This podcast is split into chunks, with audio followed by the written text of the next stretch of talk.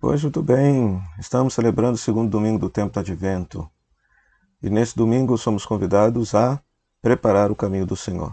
São João Batista haverá de nos exortar justamente a esta mudança de vida para que a gente esteja preparado para o encontro definitivo com Deus.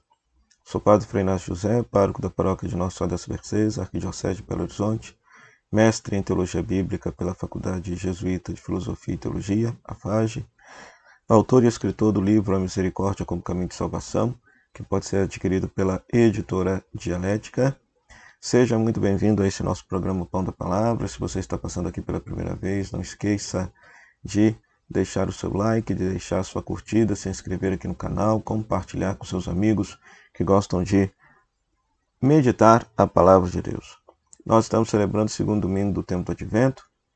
Temos como palavra de Deus é, Isaías capítulo 40, versículo 1 a 5 e versículo 9 a 11, segunda carta de Pedro, capítulo 3, versículo 8 a 14, e o Evangelho de Marcos, capítulo 1, versículo 1 a 8.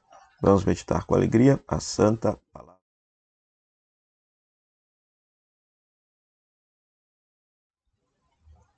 Hoje, muito bem, nós temos essa bonita porção da palavra de Deus do dia de hoje, e na primeira leitura temos Isaías capítulo 40, versículo 1 a 5 e versículo 9 a 11. É, do ponto de vista bíblico, esse texto está inserido num bloco segundo do livro do profeta Isaías, que é chamado de Segundo Isaías. O contexto desse texto é justamente o exílio da Babilônia. O povo está exilado. E Deus, por meio do profeta, está consolando o povo, dizendo para eles que em breve eles haverão de voltar novamente para a terra prometida. Por isso a imagem: consolai, consolai o vosso povo. Ou seja, o profeta é chamado a consolar, a esperançar o povo com a ideia de que em breve eles serão salvos, voltarão para a terra prometida. E aí, do versículo 3 em diante, se tem a imagem de um novo êxodo. Preparai no deserto o caminho do Senhor, aplainai na solidão a estrada do nosso Deus, que os vales possam ser nivelados, os montes e colinas abaixados, endireitar-se o que é torto, para que se faça um caminho, um caminho bom, bonito, para que o povo possa voltar por esse caminho à Terra Prometida. Né? E olha, é, no final do texto se diz que até mesmo o próprio Deus, como pastor, vai conduzir este povo como se fosse um rebanho para a Terra Prometida. Então é muito lindo isso. A imagem de um novo êxodo. A imagem de um novo êxodo. Então, esta frase, é, preparai no deserto um caminho para o Senhor, ou seja, é justamente, está em paralelo justamente com o Evangelho.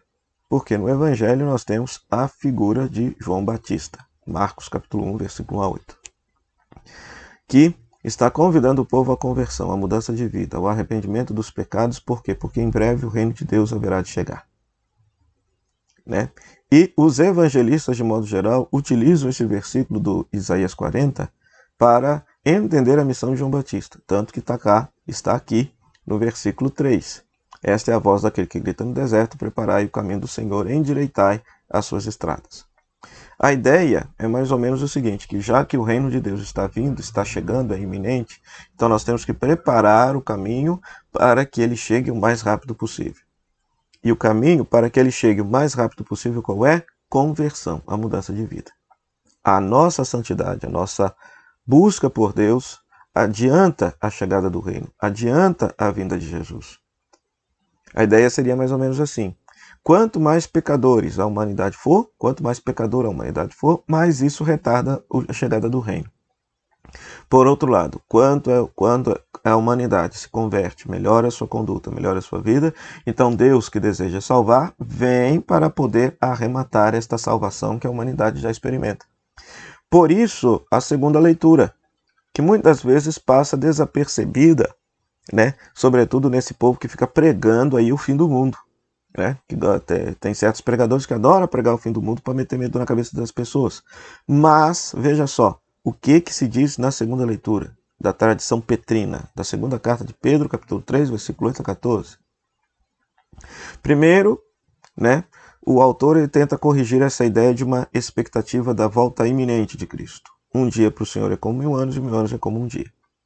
Né? Então, é, a vinda de Jesus pode ser daqui a um dia, como pode ser daqui a mil anos. Ou seja, o importante é estar sempre preparado. E veja, no versículo 9: O Senhor não tarda a cumprir sua promessa, como pensam alguns achando que demora. Ele está usando de paciência para convosco, pois não deseja que alguém se perca. Ou seja, ele está esperando a conversão da humanidade para poder vir. Então, a conversão, a mudança de vida, a santidade adianta a vinda de Jesus. Quanto mais pecadora a humanidade for, porque Cristo deseja salvar, mais se atrasa a vinda de Jesus, mais se atrasa a salvação. Entende? Então, o dia do Senhor vem como um ladrão, né? Ou seja, novamente aquela ideia de que chega de surpresa. Então, não tem aviso, não tem aviso para a vinda do Senhor, não tem aviso. Pode ser a qualquer momento. Nenhum ladrão avisa quando vai chegar. Assim também vai ser a morte, assim também vai ser a segunda vinda de Jesus. Agora, a melhor maneira de esperar essa segunda vinda, esperar esse encontro definitivo, é a conversão, é a mudança de vida, é preparar os caminhos, é a santidade, é a busca diária por viver a vontade de Deus, rezar, fazer a caridade, buscar os sacramentos, buscar a confissão. É assim que a gente adianta a vinda de Jesus. É assim que a gente adianta a salvação definitiva. E aí veja só, e aí depois se tem toda a expectativa da transformação do universo, né? Ou seja, a imagem que eles utilizavam naquela época para falar que todo o universo que ficou feio e destruído por conta do pecado haverá de ser renovado, haverá de ser transfigurado, haverá de ser transformado e voltar à beleza original do paraíso. Né?